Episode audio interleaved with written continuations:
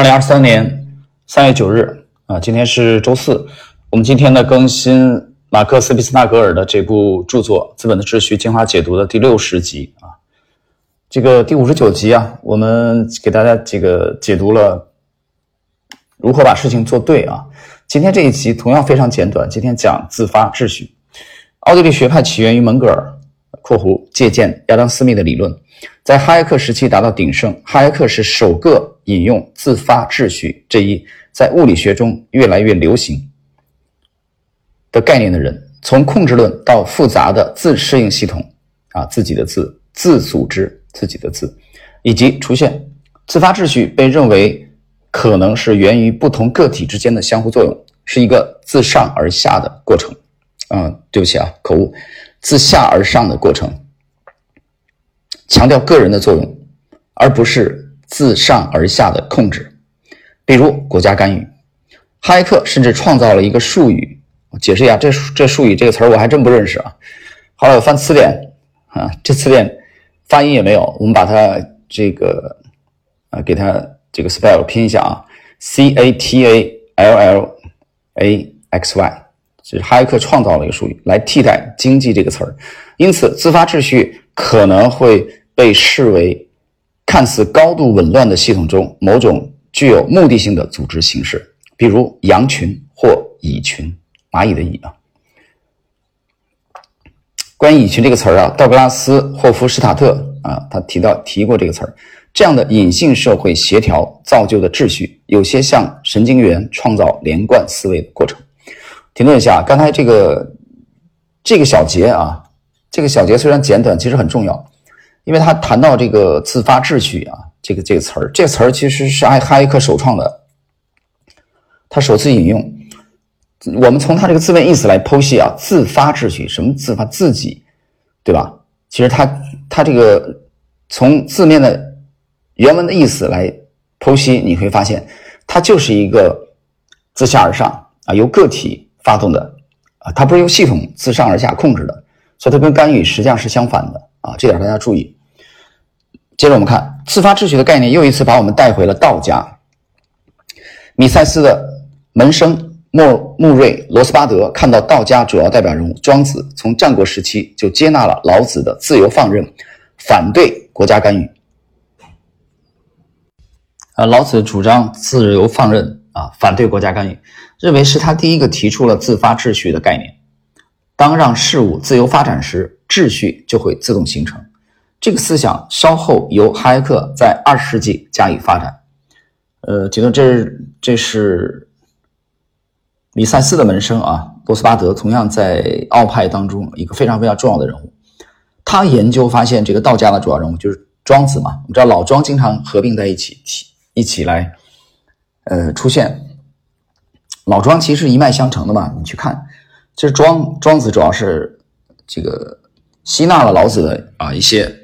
思想强调这个就自发啊，放任自由放任，反对这种强烈的这这种这种干预啊。关于这点，其实我之前解读的时候曾经给大家这个提到过。呃，你熟悉汉朝历史的话，你可以你可以发现，在在这个汉武帝之前，比如说在窦太后啊，窦太后的时候啊，其实就是尊崇这个黄老之术的。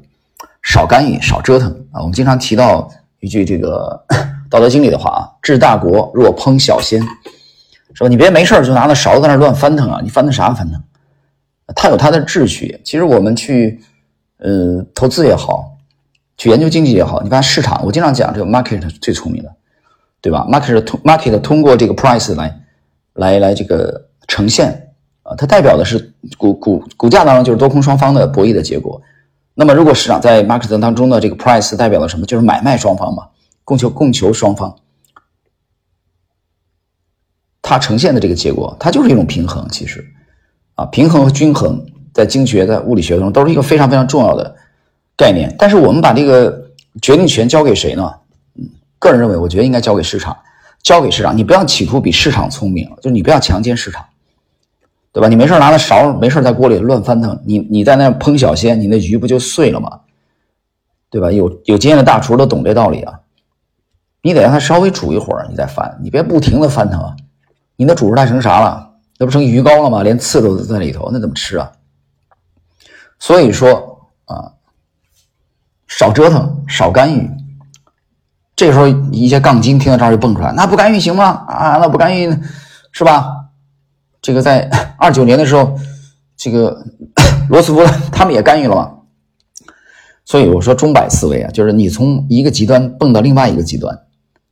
他没有这种这种均衡的这种这种概念啊。关于干预和不干预和自由放任，这个怎么理解？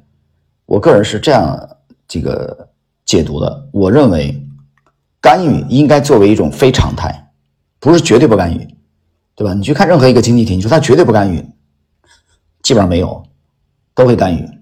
你包括从第一大经济体、第二大经济体啊，你不管你是什么社会制度。干预是必要的，也是必须的，但是必要和必须不代表干预的定位啊，它应该是一种非常态的应急的手段，而当你把这种非常态的应急手段扩大、弥漫啊，到无时无刻不要干预，这个问题就出现了。OK，我们看今天的最后的一个呃自然段，自发秩序受到干预控制的影响。括弧我们知道这通常很危险，在一个像市场这样复杂的系统中，人为的控制注定是要失败的。很经典啊，人为的控制注注定是要失败的。你说到这儿，其实这个怎么说呢？呃，你包括之前这这几年，我也在学习去怎么样去去做好一个父亲啊，当父亲。呃，女儿现在都十六岁了，对吧？你从小的时候这种。啊，那么天真烂漫、可爱啊，这个没有思想啊，就比如说，啊，一直跟走哪儿就跟着你啊，是吧？你这种，你就我我就在一直干预嘛，其实，对吧？你别跑啊，当心啊，那儿什么，这儿什么啊？你的出发点是为了保护他啊，这出发点是没问题的啊。但是你这种干预成常态以后，实际上你忽视了一点，就是女儿不断的在长大，她作为一个独立的个体啊，她不是那个。小时候咿呀学语的那个阶段啊，他不是三四岁那个阶段，随着他的这个年龄的增长，他的自我的意识在 在萌发，对吧？你包括青春期的这个逆反啊，这些都会出现。他有他的角度去看待这个世界，虽然他可能很多观点很稚嫩啊，很幼稚。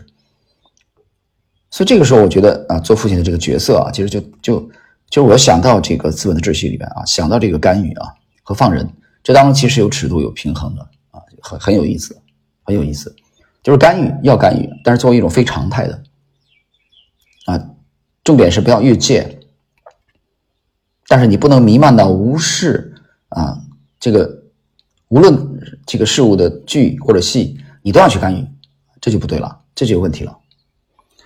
我们来看，如我们所知，迂回生产要求人们对未来优势有着模糊和不确定的关注，势啊势均力敌的这个势。这是迂回生产。然而，干预主义的扭曲矛盾，啊，干预主义的扭曲矛盾，将注意力转移到转移至当下的结果利，很经典啊。最后这这两句话结束这个小节，我们来看一下。那因为生产要求人们啊，对未来保持模糊和不确定的关注。是这个是啊，啊，就是围棋当中就是取取势，这个其实是更多的着眼于未来。啊，就着眼于未来，我将取得更大的优势，而利就是当下，对吧？干预主义就是利，我现在我这一杆子插到底，我一拳打下去啊，或者说我现在出手啊，管不住的时候，我现在就就过去弄你，马上效果就会出来。所以他关注的是当下啊，当下怎么样？所以你当下和未来很有很辩证，很有很有趣啊。围棋当中就是取地啊。取实地还是取外势？在迂回生产和干预主义的这个这种矛盾啊，通过利和势的不同不同的这个特点啊，很好的呈现了出来啊。好了，各位，时间关系，我们今天的这个第六十集啊，自发秩序，这里面重点谈了这个哈耶克呃首创的这个词儿啊，这个这个词语啊，现在在物理学的领域越来越流行啊。当然了。我们通过这个小节的学习。可以进一步加深啊对这个自由放任和干预的这个体会。OK，今天时间关系，我们六十集自发秩序就解读到这里。